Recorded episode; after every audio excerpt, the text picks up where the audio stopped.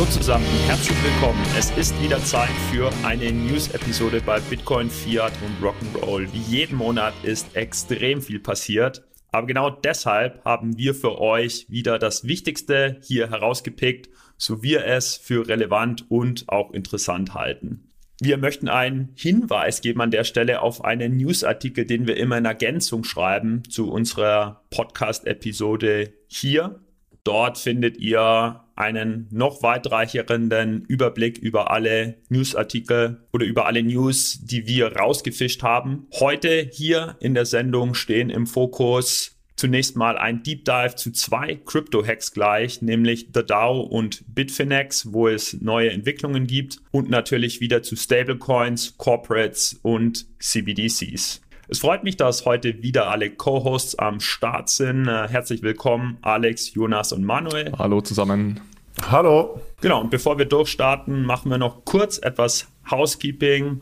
Wie viele von euch schon wissen, sind wir auch bei Social Media sehr aktiv. Wir sind bei LinkedIn, Twitter, Telegram und auch YouTube, wo ihr uns immer mit Video findet. Und ja, ähm, es ist nichts Neues für euch. Das Teilen, Liken, Abonnieren und vor allem Kommentieren sehr wertvoll für uns ist, da wir dann eben äh, lernen, uns zu verbessern. Ganz wichtig ist uns an dieser Stelle noch, wie immer, ein Dankeschön auszusprechen an alle Hörer und Hörerinnen da draußen für ihre Treue und die vielen positiven Feedbacks, die uns erreichen und die uns immer wieder motivieren, den bestmöglichen Content für euch zu erarbeiten. Ja, es ist ja seit kurzem auch möglich, auf Spotify Bewertungen zu geben und da haben wir schon viele 5-Sterne-Bewertungen bekommen. Das freut uns natürlich und auch generell, wenn ihr euch in irgendeiner Art und Weise bei uns meldet. Rückmeldungen, sei es über E-Mail, über Telegram oder die anderen Kanäle, freuen freuen uns sehr. Äh, es kommen auch sehr, sehr viele Anfragen rund um Interviews zu Bachelor- und Masterarbeiten und das freut uns auch, aber da wollten wir euch einfach mal die Rückmeldung geben, dass es uns aktuell nicht möglich ist, äh, Interviews zu führen für Abschlussarbeiten, weil es einfach zu viel geworden ist. Äh, deswegen könnt ihr euch da äh, die Arbeit eigentlich sparen, uns E-Mails zu schicken, weil wir leider euch sowieso eine Absage geben müssen. Das wollten wir uns euch einfach äh, auch nochmal als Feedback geben. Es ist einfach leider viel, viel zu viel geworden, äh, was auch ein gutes Zeichen ist, weil es heißt, dass ihr euch alle da draußen mit dem Thema beschäftigt und auch Master- und Bachelorarbeiten dazu schreibt. Schickt uns gerne die Arbeiten, die lesen wir auf jeden Fall. Ähm, aber äh, die Interviews, wie gesagt, ist leider zu viel geworden.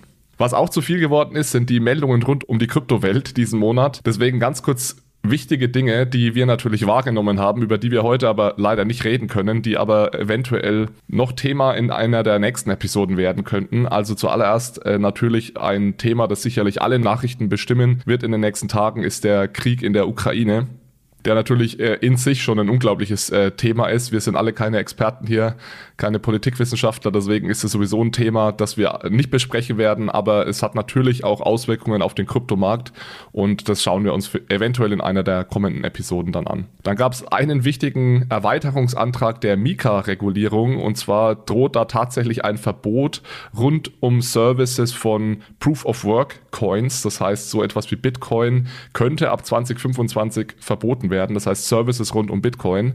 Es ist nicht so unwahrscheinlich, dass dieser Antrag angenommen wird, aber das wird sich auch noch zeigen und deswegen reden wir das sicherlich in einer der nächsten Episoden dazu. Dann gab es noch spannende Super Bowl äh, rund um Krypto. Es gab äh, Regulierung, ein Hin und Her in Russland zum Thema Krypto. KPMG hat in Bitcoin investiert und ganz, ganz viele andere Themen, die wir heute beiseite schieben. Denn wir wollen uns auf zwei große Crypto-Hacks konzentrieren, zu denen es Neuigkeiten gab. Und da würde ich sagen, steigen wir auch direkt mit dem ersten ein. Und zwar gibt es Neuigkeiten zum DAO-Hack.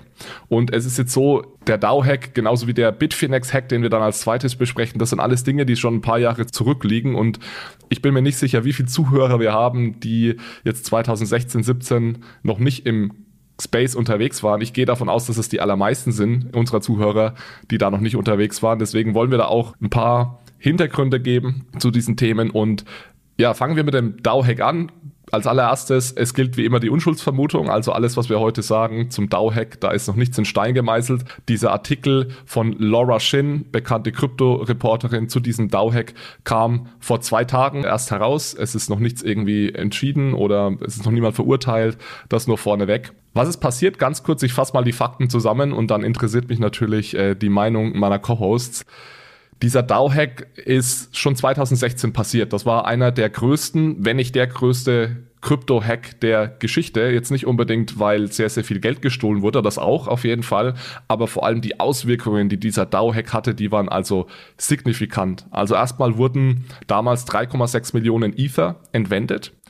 Also gestohlen wurden diese Ether aus The DAO, so hieß dieses dieser, dieser DAO, also der DAO hatte den Namen The DAO. DAO ist eine Decentralized Autonomous Organization, ist ja seit kurzem wieder äh, ja, sehr en vogue geworden. Das ist im Endeffekt ein Unternehmen, das aus Smart Contracts besteht.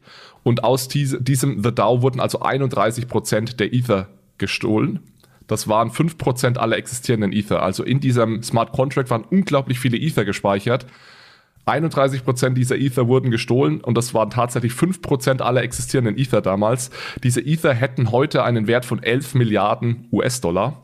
Ja, und dieser Hack hat nicht nur zu einem Verlust dieser Ether geführt, sondern dieser Hack hat auch dazu geführt, dass es zu einer Hard Fork in der Ethereum Blockchain kam. Das heißt, Ethereum hat sich aufgeteilt in Ethereum ETH und Ethereum Classic ETC. Ethereum Classic existiert heute auch noch. Ja, und das war also damals eine Riesenstory und es war bis jetzt immer ein äh, Mysterium, wer dieser DAO-Hacker war. Und jetzt hat Laura Shin in einem Artikel für Forbes aufgedeckt, dass es mit sehr, sehr großer Wahrscheinlichkeit ein ja alter Bekannter für alle Krypto-Experten ist, und zwar Tobi Hönisch.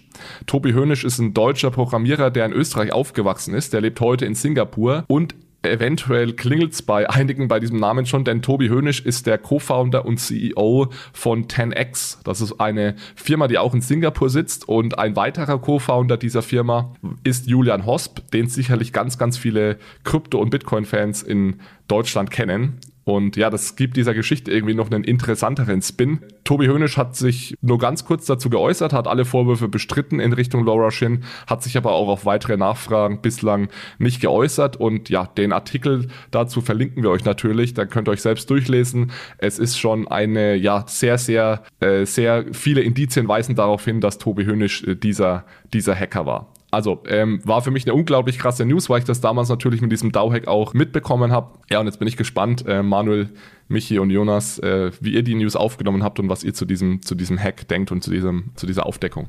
Ja, ähnlich, ähnlich krass aufgenommen, wie du es gerade gesagt hast.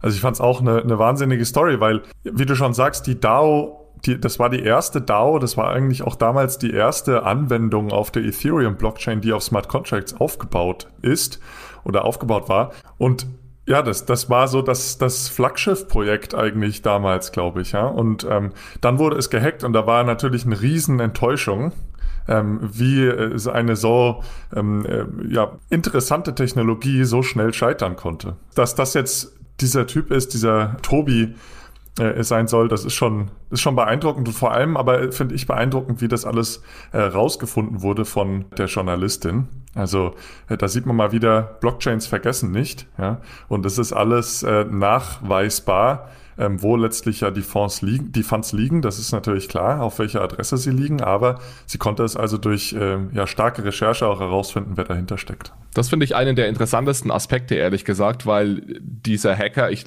nenne ihn jetzt einfach mal den Hacker, weil wie gesagt, es ist noch nicht hundertprozentig sicher, ob es Tobi Hönisch war. Ja der hat ja, Mixer natürlich genutzt. Also es ist eine Möglichkeit, um ähm, ja den Her die Herkunft von Bitcoins dann oder in dem Fall Ether zu verschleiern.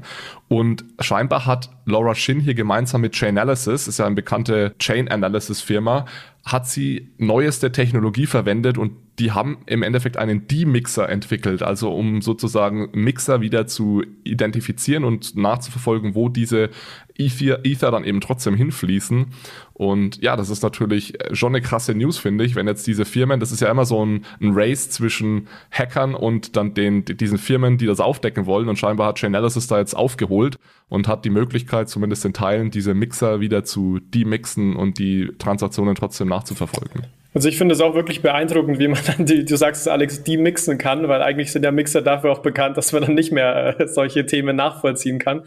Also ich fand die Neuigkeit auch äh, oder die News sehr, sehr verrückt. Ich habe die Schlagzeile gelesen und dachte, ach so, das war wieder irgendein DAO-Hack, aber es war ja The DAO-Hack. Dann äh, stand es natürlich in einem ganz anderen Licht. Also ähm, wäre natürlich verrückt, wenn das so ist. Ich, ich bin immer so ein bisschen vorsichtig mit so, mit so Spekulationen, bevor da was wirklich in Stein gemeißelt ist. Und was man jetzt teilweise ja auch sieht, ist, dass das äh, eins zu eins auch auf Julian Hosp gemünzt wird. Was man kann von ihm halten, was man möchte. Ich jetzt auch in dem Sinne nicht für wirklich richtig halte, weil er ja auch schon seit längerem von 10x äh, ausgestiegen ist. Und ich denke, wen interessiert, er hat ja auch dann einen sehr langen Twitter-Thread dazu ähm, geschrieben. Also wie gesagt, ohne mich da auf die eine oder andere Seite zu schlagen, würde ich da ein bisschen Vorsicht walten lassen, bis man da wirklich ja, mehr weiß oder auch, du hast gesagt, Alex, von ihm noch kein Statement bislang von Tobi Hönisch, da auch von ihm was dazu gehört hat.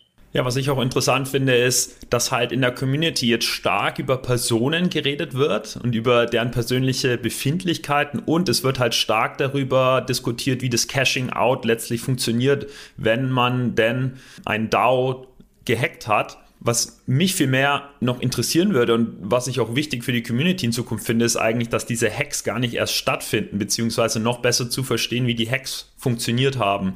In dem Fall bei The DAO ist jetzt klar, wie der Hack funktioniert hat. Das ist aber nicht bei jedem Hack so. Und äh, ja, ich würde es eigentlich auch begrüßen, ähm, wenn dann The DAO nochmal klar macht, was sie getan haben, dass genau so ein Hack nicht mehr funktionieren kann. Wir können jetzt kurz darauf eingehen, wie er funktioniert hat. Finde ich nämlich immer super spannend, wie wir alle gemeinsam den Crypto Space viel sicherer bauen können. Ja, aber generell ist äh, wäre mein Wunsch halt ja, dass wir auch in, äh, quasi Security by Design als, als wichtiges Design-Feature bei den ganzen Exchanges da draußen auch viel mehr einfordern als Nutzer und verstehen, was die Exchanges tun, dass solche Hacks nicht passieren. Ja, sehen wir heute auch ganz stark äh, mit den Hacks, die aktuell vor allem im DeFi-Space und bei den Bridges funktionieren, dass also Smart Contract-Risiko sehr, sehr groß ist. Äh, damals beim DAO war es so, dass die Funktion zur Auszahlung, die war fehlerhaft oder nicht hundertprozentig sicher.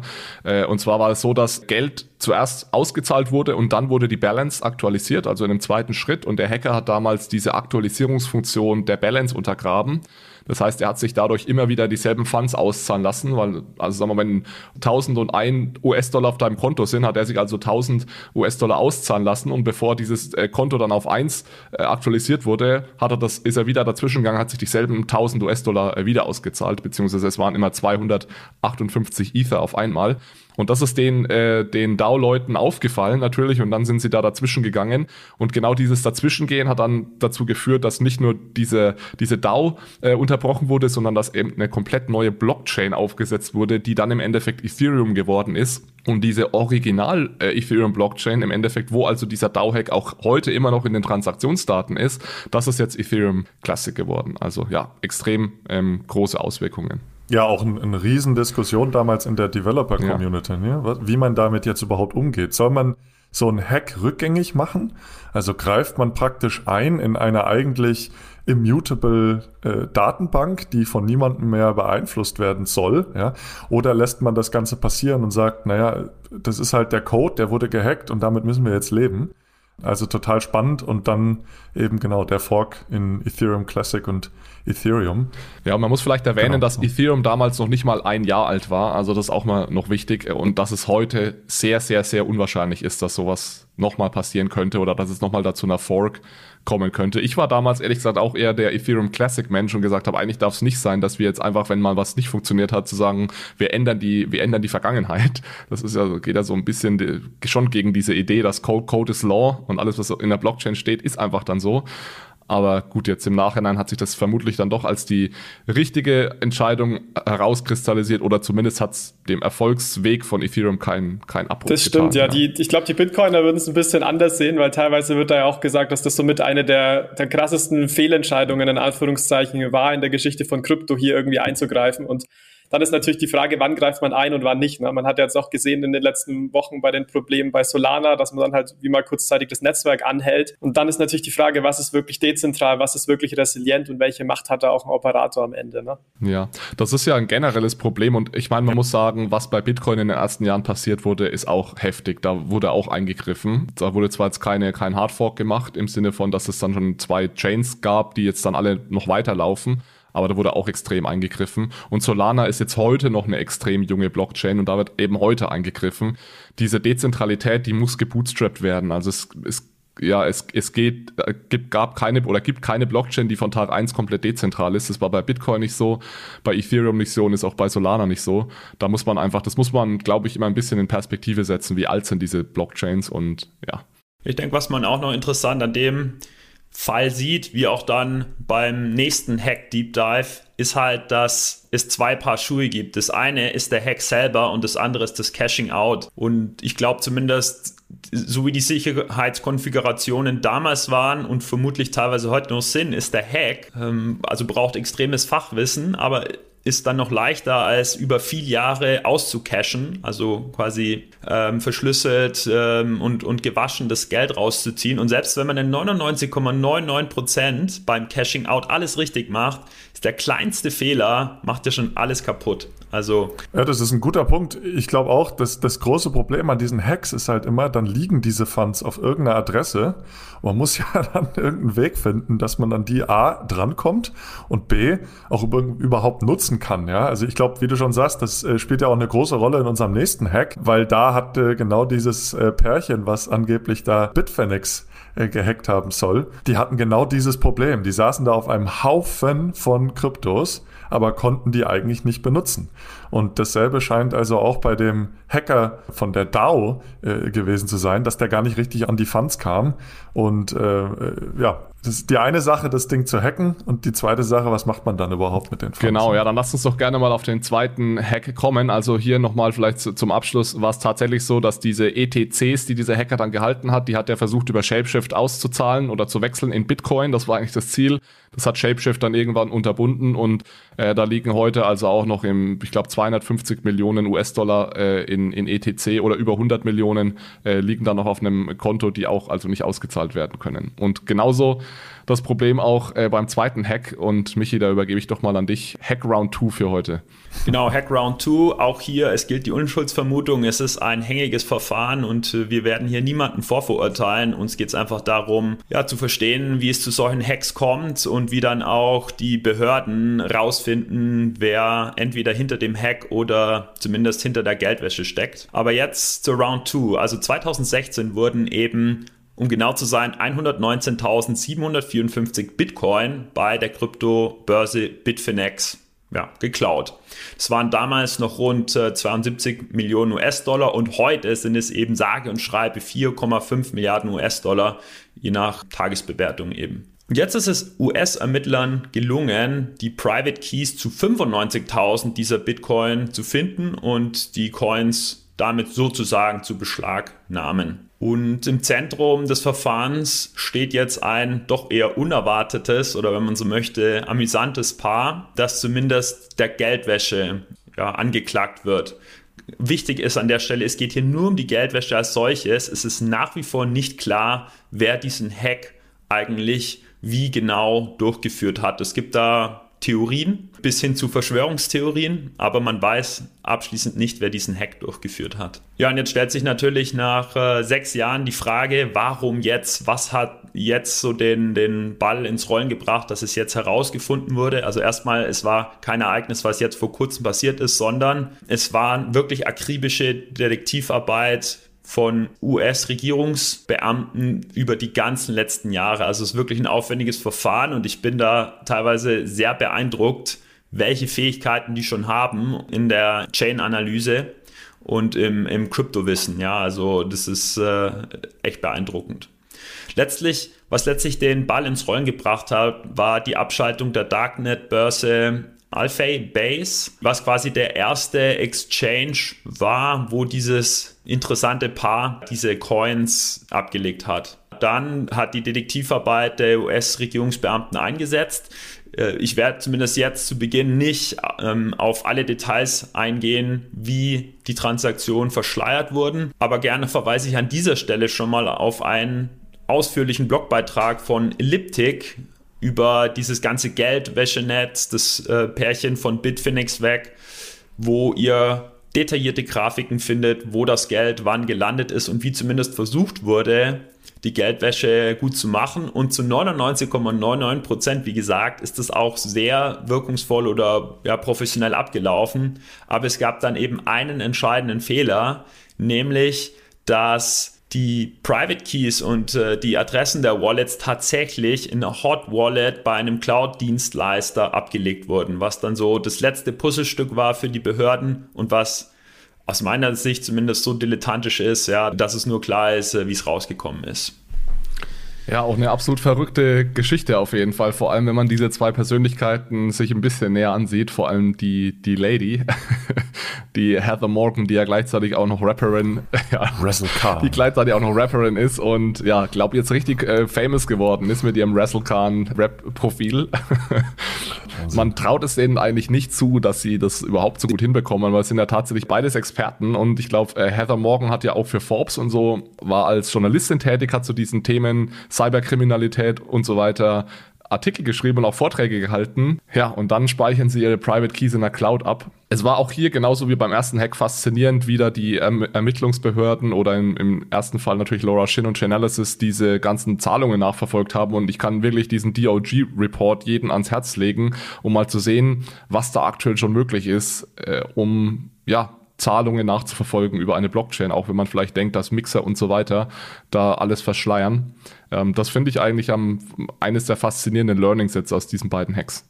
Ja, für, für mich ist so die interessanteste Frage, wenn sie den Hack nicht gemacht haben, wie ist dann das Geld zu ihnen gekommen? Also war es ein, ein White Hacker, der halt an irgendeine Adresse es gesendet hat, die äh, sie dann zufällig verwaltet haben oder er hat ihnen die Adresse gesteckt. Aber ich meine, wäre aber kein White Hacker. Halt ja. also erstens, wenn er es an irgendeine Adresse schickt, ist es kein White Hacker und wenn er ihnen die Keys zu der ja. Adresse gibt, ist es auch kein White Hacker. Aber also es ist ja, also du bist ein Hacker und hast da keine Lust, das, äh, die Geldwäsche zu übernehmen und dafür engagierst du dann jemand anderen. Dem musst du eben die Adressen und die Private Keys dazu geben. Also das ist jetzt denke ich, kein Problem, diese Funds dann an den nächsten zu übergeben. Und ich kann mir auch ganz gut vorstellen, dass die, die es gehackt haben, vielleicht auch nicht, und das hast du ja vorhin schon ganz gut auseinandergehalten, Michi, die, die es gehackt haben, haben nicht notwendigerweise die Expertise, um das dann auch zu waschen und irgendwie abzuheben. Das ist ja nochmal eine andere Geschichte. Von daher kann ich mir das schon gut vorstellen, dass die beiden nicht die Hacker waren, sondern wirklich nur für, die Geld, für den Geldwäscheteil verantwortlich waren. Ja gut, und der Hacker, der will natürlich auch was dafür haben, dass er da hackt. Ne? Also, ja, es ist noch vieles unklar. Ich glaube, das kann man sagen. Äh, die beiden wurden jetzt, wie du schon sagst, angeklagt für den Geldwäsche-Part. Ähm, aber da kommen schon viele Fragen auf. Warum bleiben die überhaupt in Amerika mit diesen äh, enormen Vermögen, auf das sie auch nicht richtig zugreifen konnten? Ne?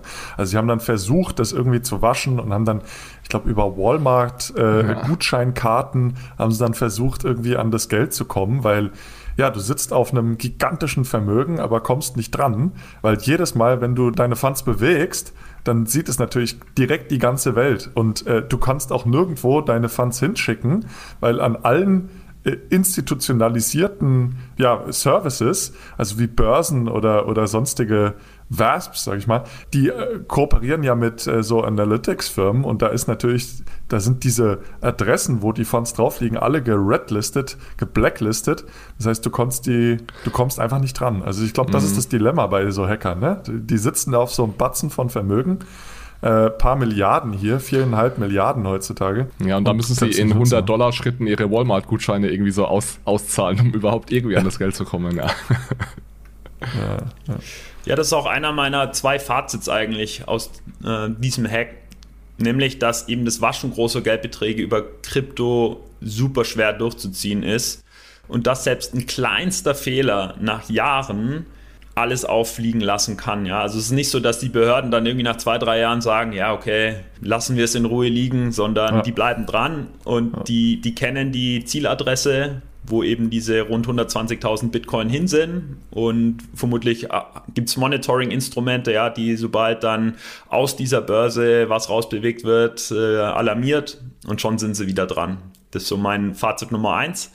Und mein zweites ist, und das ist eigentlich auch so eine Art Call an die Politiker und Medien da draußen, dass Blockchain eben nicht, zumindest aus meiner Sicht, diese anonyme Angelegenheit ist, von der wir alle sprechen, wo Geldwäsche und Betrug betrieben wird, sondern eigentlich ist es vielmehr ein mächtiges Instrument zur Untersuchung von Finanzkriminalität gerade. Insbesondere jetzt, wo diese ganzen Off- und On-Chain-Analyse-Instrumente mächtiger werden, ist es eigentlich noch viel transparenter als so äh, große Teile Ja, das ist spannend, dass du sagst, Michi, weil genau das war jetzt auch so das Fazit, was für mich in den Kopf gekommen ist, dass es auch für den Gesetzgeber oder auch für Börsen dann super einfach ist, jemanden Black zu listen, weil die können dann das Geld einfach nicht mehr ausgeben.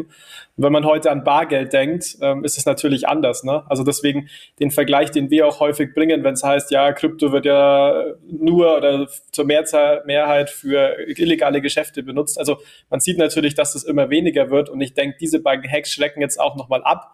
Und man sollte dieses ganze Thema Nachvollziehbarkeit, äh, ja, man kann das, wie du es gemacht hast, mich auch eher positiv framen aus Sicht des Regulators, Wenngleich es natürlich eigentlich, bislang dachte ich zumindest, äh, es schwierig ist, so Mixing nachzuvollziehen. Anscheinend äh, hat man das jetzt irgendwie geschafft, mhm. was ich irgendwie aus Privatsphäre-Sicht natürlich auch, ja, sagen wir mal, interessant finde. Aber ich finde auch, es muss sich da einfach in der öffentlichen Wahrnehmung ähm, etwas hinsichtlich des, ja, der, der Ansicht von Krypto für illegale Geschäfte tun, meiner Meinung nach.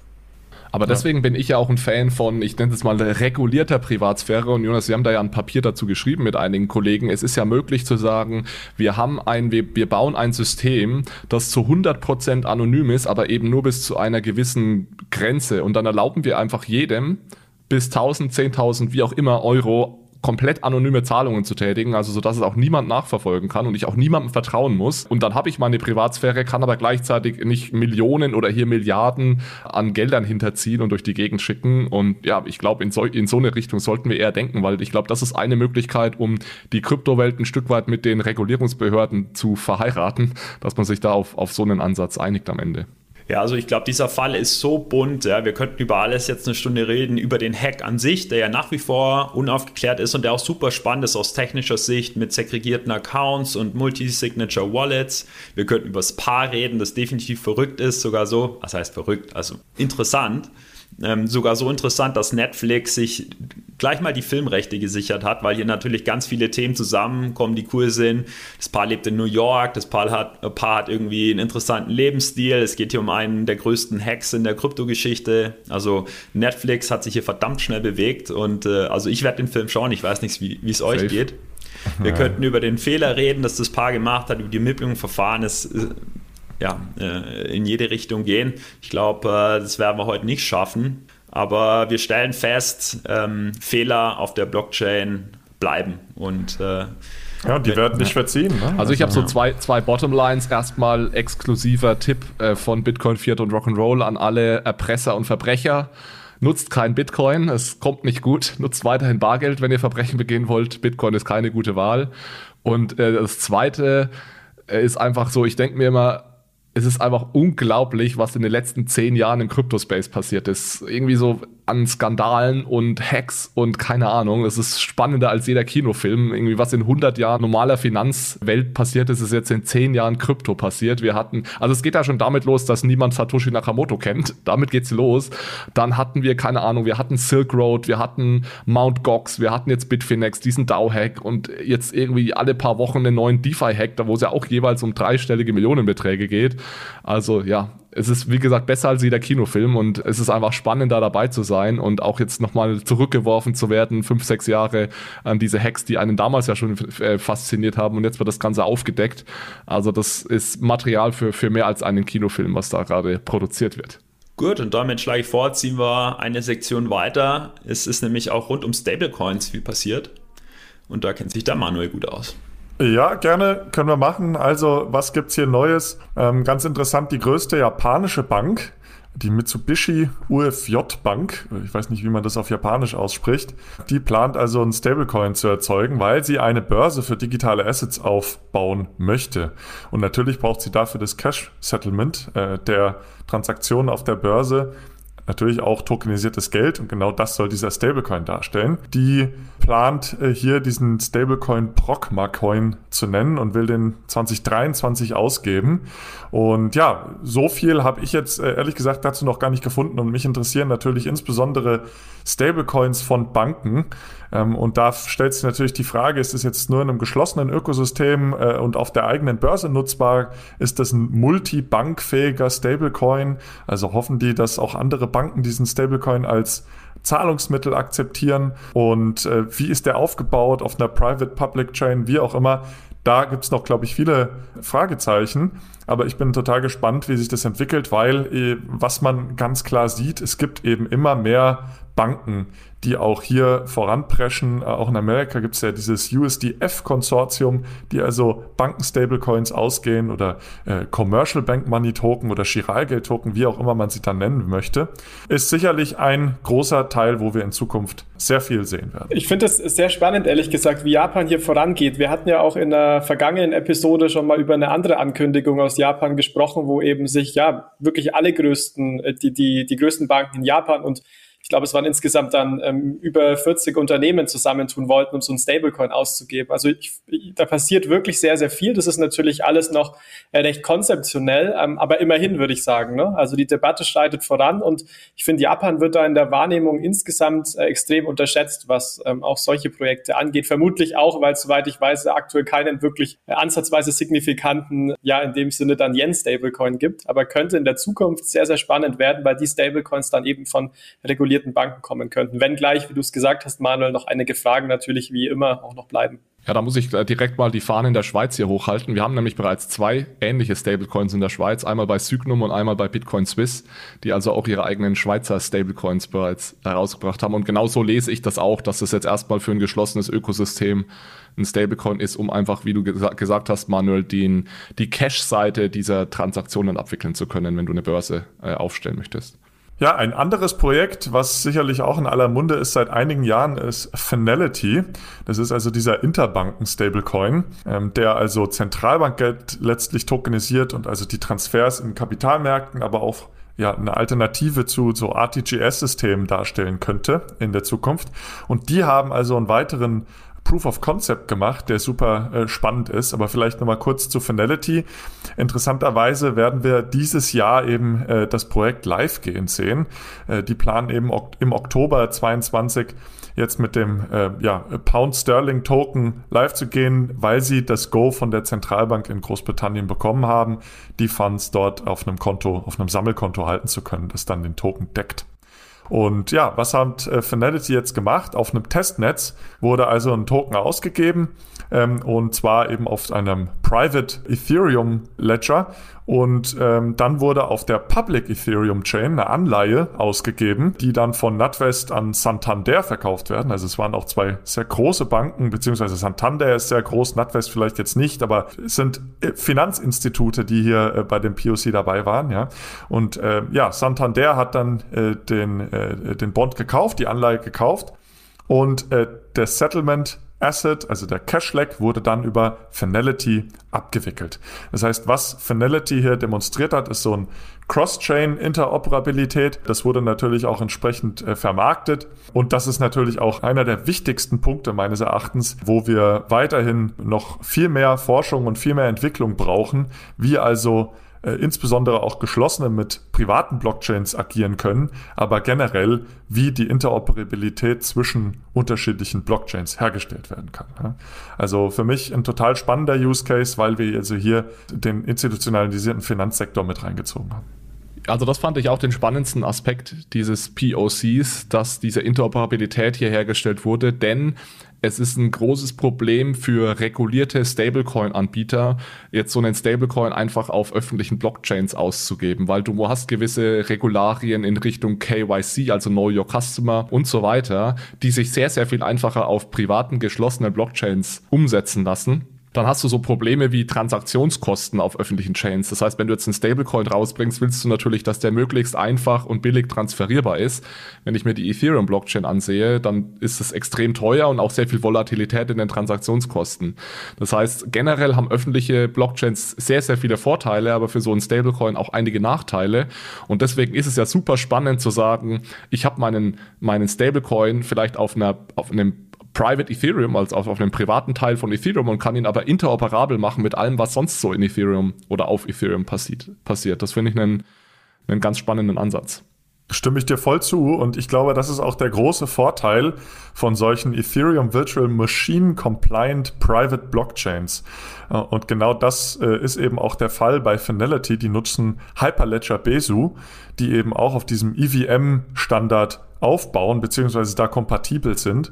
In der Medien wird dann groß natürlich von Cross-Chain-Interoperabilität gesprochen. Das ist auch so. Aber mich persönlich hat das äh, jetzt weniger überrascht, dass man von der EVM-compliant äh, Blockchain auf äh, die EVM-Blockchain schlechthin, also Ethereum, hier also eine gute Interoperabilität schafft. Ja, aber klar, ähm, bin ich voll bei dir und das ist der, äh, wie gesagt, der Hauptvorteil von solchen EVM-compliant Private Blockchains. Lass uns vielleicht mal ganz kurz einen Schritt zurückgehen und nochmal dieses Bigger Picture, worum es bei, bei Stablecoins und so weiter inklusive Finality geht. Es geht im Endeffekt darum zu sagen, es passieren jetzt immer mehr Dinge auf einer Blockchain. Zum Beispiel will man Wertpapiere auf einer Blockchain ausgeben oder diese japanische Bank will eventuell diese Blockchain Rails nutzen, äh, um effizientere Zahlungen oder programmierbare Zahlungen und so weiter zu ermöglichen. Und dafür muss das Geld einfach auf die Blockchain gebracht werden. Was wir ja immer mehr sehen, ist, dass schon Assets auf einer Blockchain sitzen. Aber wir tun uns mit der Geldseite extrem schwer, das Geld auch auf die Blockchain zu bringen. Was ganz einfach daran liegt, dass Geld idealerweise fungibel sein sollte. Das heißt, wir müssen das austauschen können. Und wenn jetzt eine Bank Geld auf die Blockchain bringt, heißt es nicht, dass es direkt äh, interoperabel ist mit dem Geld, das eine andere Bank auf eine Blockchain bringt. Und das ist ein komplexes Thema. Und Manuel, ich weiß, dass du da äh, extra ein Crypto Friday dazu machen wirst. Ich wollte nur noch mal dieses Bigger Picture kurz reingeben, dass das Problem, was hier immer versucht wird zu lösen, ist, wir müssen Geld in dieses neue Ökosystem Blockchain bringen, damit wir es da eben für Dinge nutzen können, die wir eben off-chain nicht machen können. Jetzt siehst du mal, jetzt kommen wir mal zu einem Punkt, wo wir, äh, de, wo die Zuschauer oder die Zuhörer merken, wann wir die Podcasts aufnehmen. Denn der Crypto Friday, der ist Ach, ja schon, der schon draußen. draußen. Das wusste ich nicht.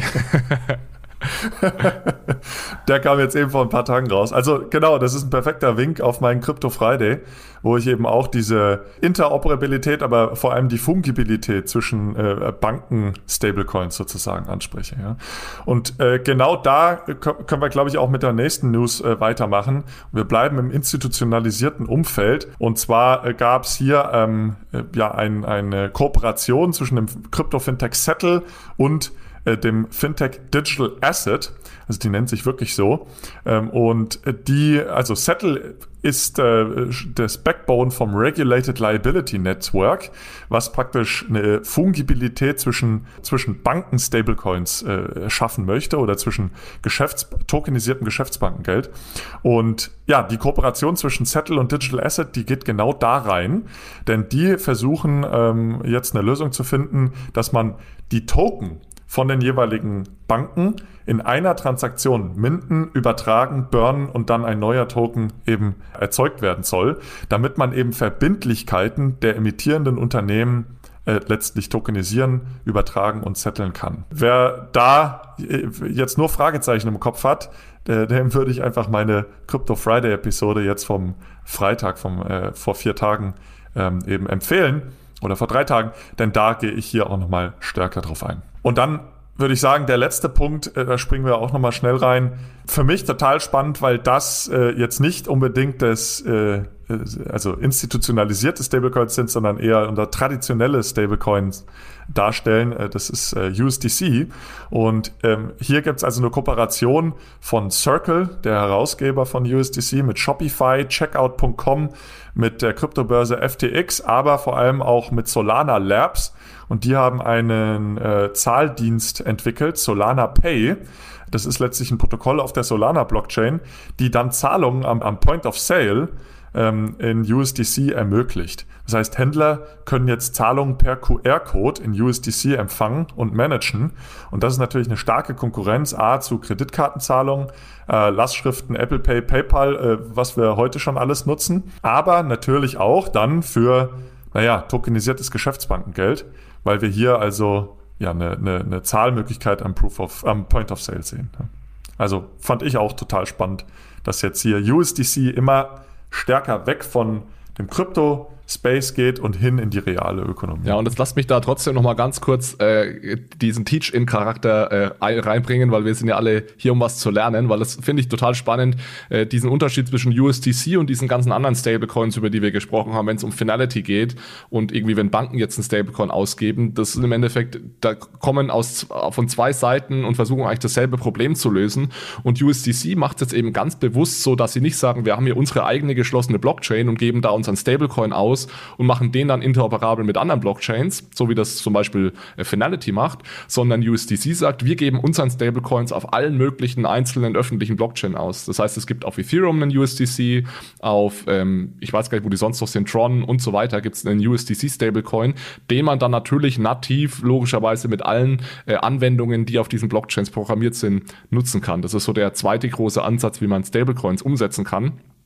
Auf der anderen Seite natürlich etwas schwieriger, das mit äh, existierender Regulierung in Einklang zu bringen. Deswegen ist es auch noch fraglich, inwieweit USDC und USDT dann zumindest in Europa auch mit der Mika-Regulierung und der, der Travel Rule und so weiter in Einklang, Einklang zu bringen sind.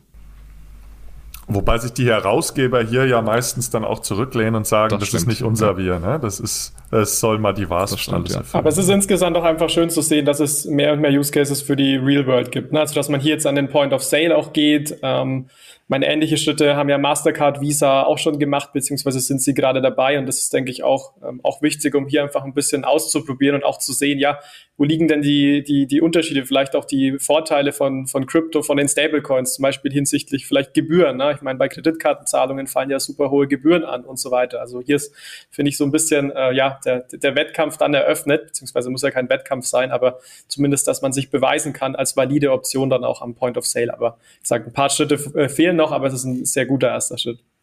Und ein letzter Punkt vielleicht noch zu USDC. In der letzten Episode hatte ich es ja auch angesprochen, wie sich USDT und USDC unterscheiden. Und ich glaube, hier haben wir wieder ein perfektes Beispiel, in welche Richtung sich USDC entwickeln möchte. Nämlich weg von Crypto-Trading hin zu Real-World Applications. Und äh, finde ich total spannend, wie es äh, so weitergehen wird. Aber gut, dann äh, lasst uns doch weitermachen und dann springen wir doch ähm, in die Corporate-Welt, Jonas. Wir kommen zwar schon von Corporate im Finanzsektor, ähm, aber da machen genau, wir Genau, ich denke, da passen weiter. die weiteren News auch ganz gut. Also es war wieder viel los. Wie gewohnt findet ihr alle unsere, die wichtigsten aggregierten News dann im, im Newsartikel, den wir euch gerne verlinken. Wir haben uns heute mal auf drei News fokussiert rund um Corporates. Ähm, News Nummer eins, ja, es geht um BlackRock. Und zwar möchte BlackRock jetzt auch Kryptodienstleistungen ähm, für ihre Kunden starten. Wir haben ja in den vergangenen Episoden auch in Deutschland schon über Bemühungen der Sparkasse gesprochen. Wir wissen, dass auch PayPal entsprechende ähm, ja, Services schon anbietet ähm, rund um diese Themen. Das heißt, es werden immer mehr. Und was BlackRock jetzt machen möchte, ist eben ähm, ja institutionellen Kunden Kryptodienstleistungen an, anzubieten. Man muss auch sagen, es ist jetzt wirklich ein Gerücht, was auch, ähm, soweit ich weiß, weder bestätigt noch dementiert wurde. Also von drei Insidern. Da sind wir immer ein bisschen vorsichtig. Ähm, und da, es war auch recht unkonkret, was das genau bedeutet. Aber es wurde eben in diesen, ähm, in diesen Ausführungen von drei Insidern genannt, dass man einmal ähm, Handel von Kryptoassets über die Aladdin-Plattform ermöglichen möchte. Das ist so die Plattform fürs Asset Management von BlackRock, wo alle Art an, an Assets auch gehandelt werden.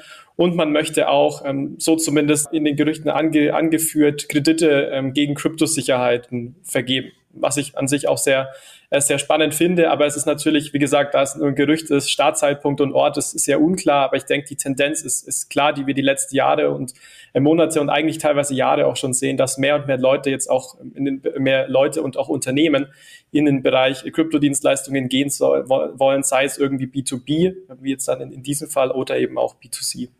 Und was sich hier vielleicht auch ganz gut eingliedert, ist, dass BlackRock hier auch schon einiges macht rund um Krypto. Also es ist nicht so, dass jetzt BlackRock auf einmal sagt, okay, ähm, wir möchten da potenziell zumindest irgendwas tun, sondern interessanterweise ist BlackRock auch an MicroStrategy beteiligt mit knapp 16 Prozent, was denke ich die treuen Hörer alle kennen. Ein Unternehmen, was äh, sehr, sehr viel in Bitcoins investiert hat und ja, im Endeffekt die, die Cash-Reserve eigentlich komplett in Bitcoin umgeschichtet hat mit Michael Saylor als CEO. Es gibt auch ein ähm, ETF von BlackRock zum Blockchain und solchen Themen etc. Also gibt es auch weitere News, die man oder weitere Produkte, die man aufführen kann. Also nicht der erste Schritt, aber wäre natürlich ein großer Schritt, wenn ähm, ja, BlackRock diesen Schritt dann letztendlich auch durchsetzt. Das wäre sicher ein Riesenschritt, ne? Also als größter Vermögensverwalter der Welt. Die haben ein paar, ähm, paar US-Dollars äh, rumliegen, ja, die sie investieren könnten. Also das ist ja, das sind ja wirklich Dimensionen. Also das würde sicherlich auch dann den Markt äh, bewegen, wenn entsprechende Services ausgerollt werden würden. Ne? Also bin da sehr gespannt. Ja, ich denke auch in Zukunft, ich meine, Bitcoin-ETFs oder Krypto-ETFs werden ja schon sehr stark diskutiert seit einigen Monaten, wenn nicht Jahren. Und ich meine, BlackRock ist der größte oder mit der größte ETF-Ausgeber ähm, äh, oder Emittent. Äh, von daher liegt es natürlich auf der Hand, dass die irgendwann sich diesen Space auch angucken werden. Ähm, also ich glaube, das ist nur eine Frage der Zeit. Ne?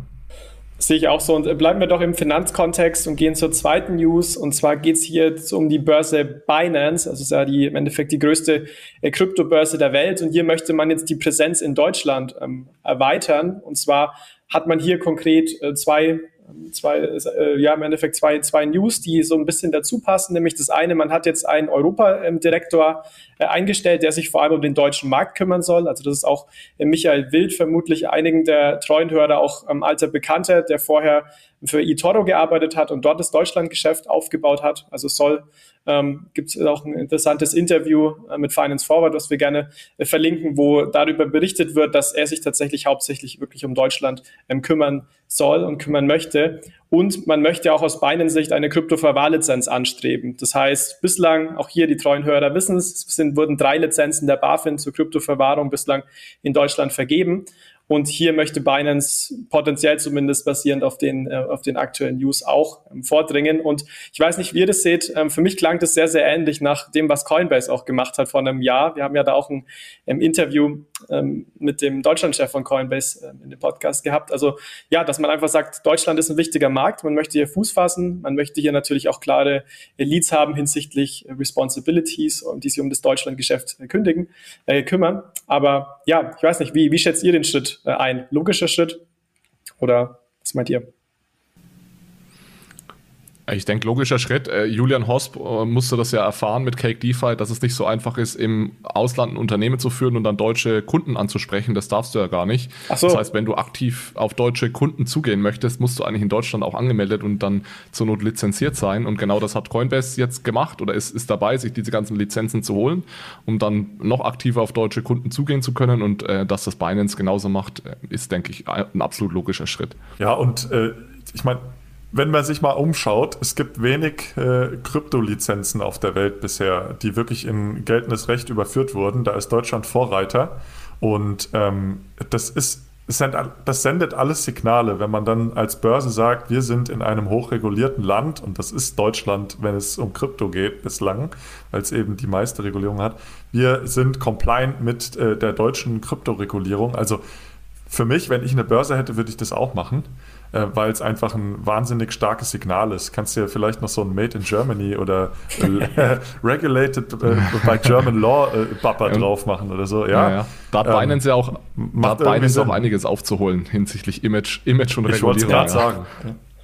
Also wenn, wenn nicht Binance. Ich denke auch, also es war ja nicht so das Steckenpferd zuletzt, äh, sich da gut mit einem Regulator zu stellen, um es mal vorsichtig auszudrücken. Wer da Bock drauf hat, der kann da auch sich bewerben auf eine Stelle, habe ich gefunden, Senior Regulatory Legal Counsel. also die suchen jemanden, ja. Ähm, ist bestimmt spannend. Ein bisschen Reputation aufhübschen und mit den Regulatoren sprechen. Ich glaube, das ist eine super Sache. Also man sieht eben neben der Einstellung und des Anstrebens der Verwahrlizenz, man stellt auch Leute ein. Also äh, long story short, man möchte einfach in Deutschland äh, Gas geben und sich da mehr und mehr ähm, positionieren und in diesen attraktiven Markt dann auch mehr und mehr einsteigen. Gut, dann lass uns doch zur dritten und auch äh, letzten News aus dem Corporates-Bereich springen. Und zwar geht es hier um News von Google Cloud. Und zwar möchte man jetzt ein eigenes Digital Assets Team ähm, starten, was ich sehr äh, spannend finde. Da verlinken wir auch gerne in den Show Notes einen äh, ausführlichen Artikel dazu, eben von ähm, Google Cloud dazu hinsichtlich, ähm, ja, wo steht man heute, was möchte man in Zukunft, äh, wo möchte man hin. Und was hier, denke ich, ganz klar ist, ist, man möchte weiterhin die Potenziale rund um, es wird, wird geschrieben, rund um Blockchain-basierte Plattformen studieren. Man möchte auch besser auf Kundenanliegen eingehen rund um Digital Assets. Ähm, ja, man sieht es ja heute schon, dass Google Cloud für einige Projekte auch zum Hosten von DLT-Nodes verwendet wird, also sei es irgendwie Hedera oder auch äh, Dapper Labs rund um NFTs. Also man möchte hier weiterhin Vollgas geben. Ähm, und was ich eben auch sehr spannend fand, war diesen Satz, ich zitiere mal kurz, äh, as we build out our team, we are also exploring opportunities in the future to enable Google Cloud customers to make and receive payments using cryptocurrencies. Also es ist natürlich auch, ähm, sagt natürlich nur aus, man möchte ein bisschen mehr Research in diese Richtung betreiben, aber es soll eben auch ähm, nicht nur darum gehen, äh, Use Cases zu finden und ähm, um die, ums Hosting der Nodes, sondern man möchte hier auch so ein bisschen in dieses Crypto- und Payments-Aspekt gehen, wie es vermutlich heutzutage jedes der äh, großen äh, Big Tech-Unternehmen auch macht. Aber hier eben schwarz auf weiß fand ich sehr interessant, so, äh, so ja, recht unscheinbar als Satz in, in Mitte von diesem Statement, was wir gerne verlinken. Ich finde da eher interessant, wie spät Google dran ist. Also dafür, dass sie immer dann Next Big Thing suchen, haben sie jetzt lange gebraucht, um zu verstehen, dass der Crypto-Space so groß ist um ein eigenes Team zu, zu bilden. Ja, vielleicht hatten sie schon längst eins und machen es jetzt erst öffentlich, aber da sind insbesondere die kryptonativen Unternehmen, aber auch äh, viele Banken schneller, finde ich. Ja, das finde ich ist sehr schwer zu sagen, ne, was intern passiert ne, und was dann nach außen auch so ein bisschen für Marketing kommuniziert wird, aber ich würde den Eindruck schon teilen, also gefühlt relativ spät, wobei man ja sieht, sie fangen ja wie gesagt nicht bei Null an, sondern werden ja auch schon für einige Service ähm, genutzt ne, als, als, als Cloud-Dienstleister, aber nichtsdestotrotz, ich denke, kein schlechter Schritt hier ein bisschen bisschen äh, weiter Gas noch zu geben und Ressourcen aufzubauen. Was ich einfach spannend finde, ist folgendes, wenn wir jetzt nochmal an 2016 und die ganzen Hacks zurückdenken, ja, wenn da in der Zeit Google gesagt hätte, sie gucken sich jetzt sowas an, dann wäre das einfach die krasseste Meldung ever gewesen. Und heutzutage ist es eigentlich so, naja, Google macht es halt auch, weil ist doch klar, dass sie es machen müssen. Ja? Äh, komisch, dass sie es bisher noch nicht tun. Und äh, da sieht man mal, wie weit wir in den Jahren gekommen sind. Heutzutage ist es eigentlich selbstverständlich, dass äh, so, so große Tech-Unternehmen sich auch diesen. Das ist eigentlich schon Wahnsinn, wenn man das mal so Revue passieren lässt. Oder auch ähm, allein seit es den Podcast gibt, wie sich da so ein bisschen das Sentiment oder auch die Einstellung von Unternehmen äh, rund um Krypto geändert hat. Also das stimmt, das ist, finde ich, ganz wichtig, sich das äh, auch nochmal durch den Kopf gehen zu lassen. Ja.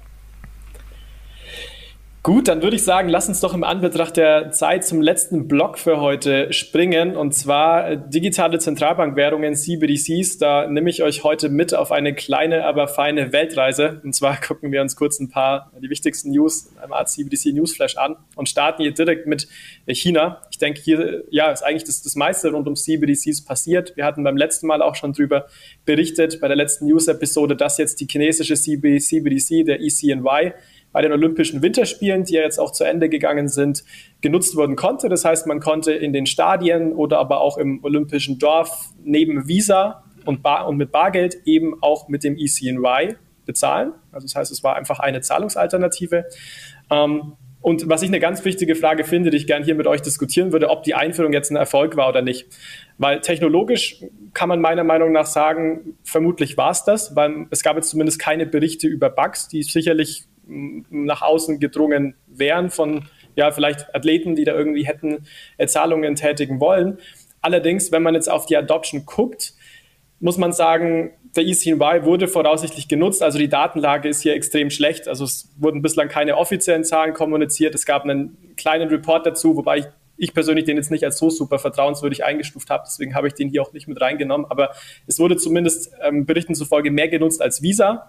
Wobei hier so ein bisschen der Vergleich hinkt. Ähm, man weiß ja aus China, dass da vor allem WeChat Pay und Alipay verwendet wird. Also der Vergleich mit Visa ähm, hinkt meiner Meinung nach so ein bisschen.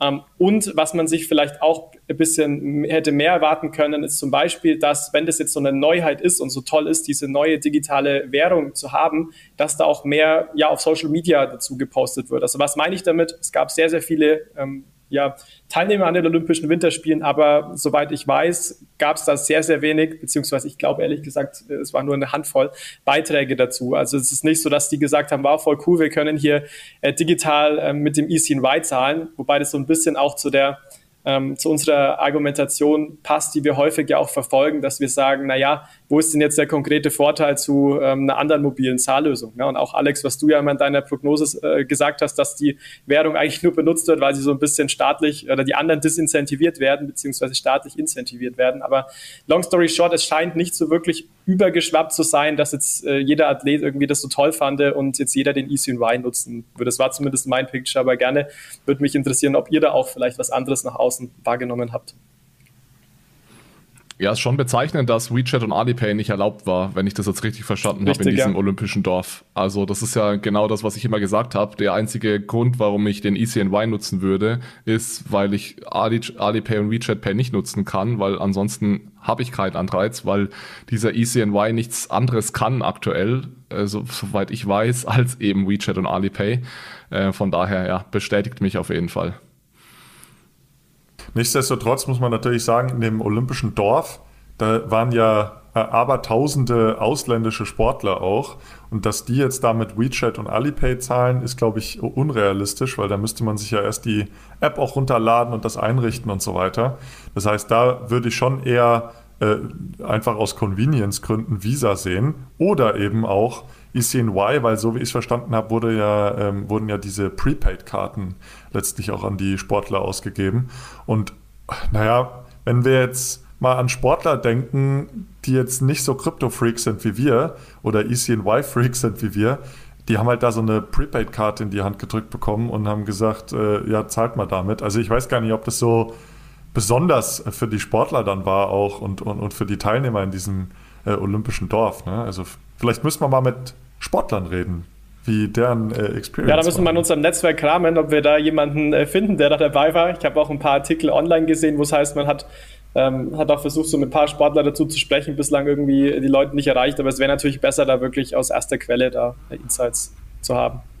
Gut, dann würde ich sagen, springen wir weiter in der CBDC-Weltreise. Und zwar gehen ein bisschen kürzere News. Und zwar, ja, im Endeffekt, ich denke, für uns am relevantesten soll es jetzt bald einen Gesetzesvorschlag zum digitalen Euro geben. Konkret plant die EU-Kommission für das Jahr 2023 einen entsprechenden Gesetzesvorschlag, um eben den Rechtsrahmen rund um den digitalen Euro zu schaffen. Also das heißt, es ist ja noch keine Entscheidung gefallen von der EZB, ob ein digitaler Euro kommt.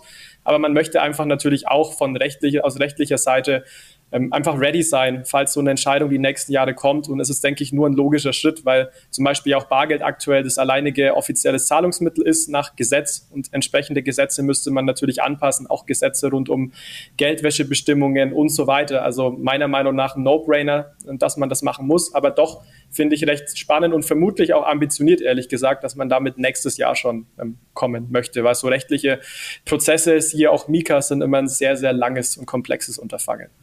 Dann ein kurzer Blick in die USA. Da gab es jetzt ein, eine erste Veröffentlichung des Pro Projekt Hamiltons. Das ist ein mehrjähriges Forschungsprojekt der Federal Reserve ähm, of Boston und dem Digital Currency, äh, der Digital Currency Initiative des MITs. Und hier geht es im Endeffekt darum, ja, so ein praktisches Verständnis für die Gestaltung einer CBDC in den USA zu schaffen. Und jetzt wurde eben Phase 1 des Projekts abgeschlossen. Man hat eben ein, ja, ein, also war eigentlich ein sehr wichtiger Meilenstein, weil man hat nämlich ein CBDC-System entwickelt. Also man hat da jetzt nicht nur ein Paper geschrieben oder schöne Slides gebaut, sondern man hat da ein System entwickelt. Wir verlinken auch hier gerne mal den ähm, Link in den Show Notes, weil man da tatsächlich auch ähm, mit rumspielen kann. Also es ist tatsächlich in, ähm, verfügbar, auch für Coder da so ein bisschen ähm, rumzuspielen. Also finde ich sehr spannend, weil wir auch immer gesagt haben, und da ist ja Michi, denke ich, jemand, der das bei uns so treibt, wie wichtig ähm, Practical Prototyping ist. Und das finde ich ganz interessant, dass man hier von Seite der Boston Fed mit dem ähm, MIT äh, Initiative hier einen gemeinsamen Weg geht. Ja, und äh, man kann dazu, glaube ich, noch sagen, das war ein richtig toller Report, wohingegen der Report, der davor rauskam, der war halt eher aus unserer Sicht wahrscheinlich sehr oberflächlich und, und, und vielleicht nicht so äh, insightful und nicht so spannend, wie wir das uns erhofft hätten. Und ich fand das gut, dass dieser Report dann kurz nach dem offiziellen FED-Report veröffentlicht wurde, weil äh, das hat eigentlich so in, in, in, in den Kreisen eher ja, ein bisschen Enttäuschung ausgelöst, wohingegen dann der Project Hamilton Report ähm, sehr detailliert und sehr spannend war. Vor allem sehr technisch war. Ne? Sehe ich genauso. Also kann man jedem empfehlen, werden wir wie gesagt in den Show Notes auch verlinken. Und dann zu guter Letzt äh, springen wir kurz nach Indien. Und zwar gab es hier, finde ich, eine sehr spannende Nachricht, nämlich, dass man tatsächlich im nächsten Jahr vielleicht schon eine CBDC in Indien sehen könnte. Also das kam auch tatsächlich aus einer recht seriösen Quelle, nämlich der Finanzministerin äh, persönlich. Das heißt, ja, man möchte hier jetzt auch ähm, recht zügig ein entsprechendes CBDC entwickeln und es soll hier vor allem um die Themen höhere Effizienz im Zahlungsverkehr ähm, gehen als Ziel. Also gibt ja sehr unterschiedliche Ziele für CBDCs und ähm, ja, ich denke, hier wird vor allem interessant zu sein, wann auch ein Prototyp kommt, weil wenn die nächstes Jahr live gehen wollen, würde das eigentlich bedeuten, dass man dieses Jahr schon eine Art Prototypen wie in China auch braucht. Also ja, wir werden euch auf dem Laufenden halten und weiter auch über die entsprechenden ähm, Entwicklungen berichten. Ja, soviel vielleicht zum äh, CBDC-Blog. Jetzt sind wir auch schon wieder hier sehr lange am Reden. Lasst uns doch mal in Richtung unserer Fundstücke gehen zum Abschluss der Episode. Vielleicht, Michi, magst du starten? Was hast du uns denn heute als dein Fundstück mitgebracht?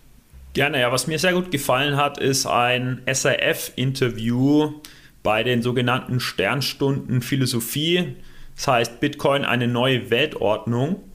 Und es ist eben Interview mit einerseits dem Informatiker und ETH-Professor Roger Wattenhofer und auf der anderen Seite ein ähm, Reporter von Die Zeit, nämlich dem Kulturphilosophen Ichoma Mangold. Was mich eben so daran interessiert hat, sind die Leitfragen, die so besprochen werden, nämlich was, wenn das Wesen des Geldes sich fundamental verändert, wie revolutionär sind Kryptowährungen, wie insbesondere Bitcoin wirklich. Also es war ein höchst interessantes Gespräch, insbesondere weil halt ein Informatiker auf einen Kulturphilosophen getroffen ist und das Ganze noch gut moderiert von Wolfram Eilenberger. Schaut es euch auf jeden Fall an.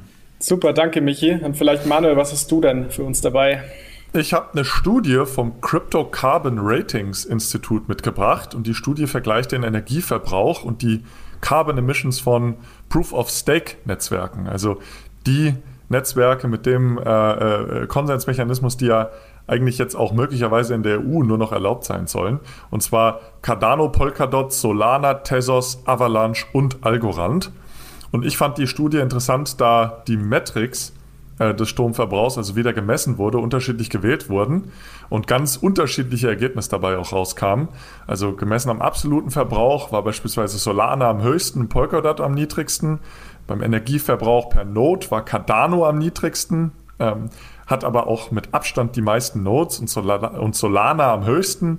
Und dann gab es eben unterschiedlichste andere Metriken per Transaktion, äh, wo Solana, Solana eben sehr gering war, auch die einzige war, die niedrigeren Energieverbrauch per Transaktion als Visa hatte und Cardano, äh, Cardano wiederum am höchsten. Ähm, aber ja, also Takeaway, das ist alles, also es ist spannend, aber es ist total schwierig, solche Vergleiche aufzustellen, da natürlich auf ganz viele unterschiedliche Variablen geachtet werden muss. Also welche Hardware wird zum einen verwendet, äh, wie stark wird das Netzwerk genutzt, wie viele Nodes werden betrieben, wie viele Transaktionen werden abgewickelt. Und äh, da ist es, glaube ich, einfach wichtig, dass man sich normalisierte Anschau äh, Zahlen anschaut, ähm, damit man überhaupt ansatzweise die Protokolle miteinander vergleichen kann. Ja. Aber äh, fand ich eine total spannende Studie, weil, wie gesagt, wir ja auch weltweit eigentlich auch in der Regulierung so einen Shift in Richtung Proof of Stake Protokolle sehen. Ja, das klingt sehr spannend. Das werde ich mir auf jeden Fall mal reinziehen, Manuel. Dann Alex, was hast du denn für ein Fundstück für uns mitgebracht heute? Ja, es ging ja vorhin schon um Laura Shin und ihren Artikel in Forbes zu dem DAO-Hack und äh, dieser DAO, dieser Artikel ist entstanden rund um Recherchen zu einem Buch, das Laura Shin jetzt auch veröffentlicht hat. Das heißt The Cryptopians. Es ist ein Buch rund um die Geschichte von Ethereum. Ich äh, habe da bis jetzt, ich habe es als Hörbuch hab reingehört zumindest. Also ich habe noch nicht das komplette Buch durch, aber es ist so, dass es sehr viele positive Kritiken bislang zu diesem Buch gibt und der Anfang ist auch sehr vielversprechend. Das heißt, auch wenn ich noch nicht komplett durch bin, empfehle ich euch auf jeden Fall mal, wenn euch die Geschichte rund um Ethereum interessiert und solche Dinge wie der DAO-Hack und die ICO, der ICO-Boom in 2017, euch dieses Buch mal reinzuziehen. Super, danke Alex. Dann schließe ich hier noch die Fundstücke ab. Ich habe einen Artikel von Paytech Law mitgebracht. Und zwar geht es da um das Recht auf anonyme Zahlungen in einer bargeldlosen Welt. Also das ist ja ein Thema, was im Endeffekt ja mich äh, sehr beschäftigt. Und ich meine, Alex, du hast vorhin noch, noch mal auf unser äh, Forschungsprojekt dazu verwiesen, wo wir uns eben auch dafür einsetzen für eine CBDC, die teilweise anonyme Zahlungen bis zu einer bestimmten Schwelle ermöglicht, weil eben in der Welt, wo Cash einfach durchwegs an Bedeutung verliert, eben auch anonyme Zahlungen oft ähm, an Bedeutung ähm, zu verlieren scheinen. Und hier in dem Artikel geht es im Endeffekt so ein bisschen aus rechtlicher Perspektive darum, ob wir denn ein Recht auf anonyme Zahlungen haben, auch ohne Bargeld. Also im Endeffekt kurz gesagt, wären wir in einer Welt ohne Bargeld, würde Anonymität verschwinden, ähm, aus, aus rechtlicher Sicht oder nicht. Und das ist ein Artikel, den ich wirklich jeden äh, nahelegen würde äh, zu lesen, weil einfach meiner Meinung nach diese Privatsphäre ein extrem wichtiger Aspekt auch unseres heutigen ähm, Zahlungssystems und eine wichtige Eigenschaft ist. Deswegen, ja, habe ich das heute mitgebracht, fand ich auf jeden Fall ähm, sehr spannend und sehr erhellt. Gut, Glückwunsch an alle, die bis zum Ende durchgehalten haben. War heute ein bisschen länger als eine Stunde, aber auch viele spannende Themen. Ich mache es ganz kurz zum Abschluss. Wie immer, vielen Dank für euer Feedback, für gute Bewertungen auf euren Podcast-Plattformen. Kommt in unseren Telegram-Channel, schaut euch das Ganze als Video auf YouTube, YouTube an, auf unserem neuen YouTube-Kanal. Und dann vielen Dank, Jonas, Manuel, Michi, fürs Dabeisein und bis zum nächsten Mal. Ciao, ciao. Ciao, ciao. Danke auch. Tschüss. Ciao zusammen.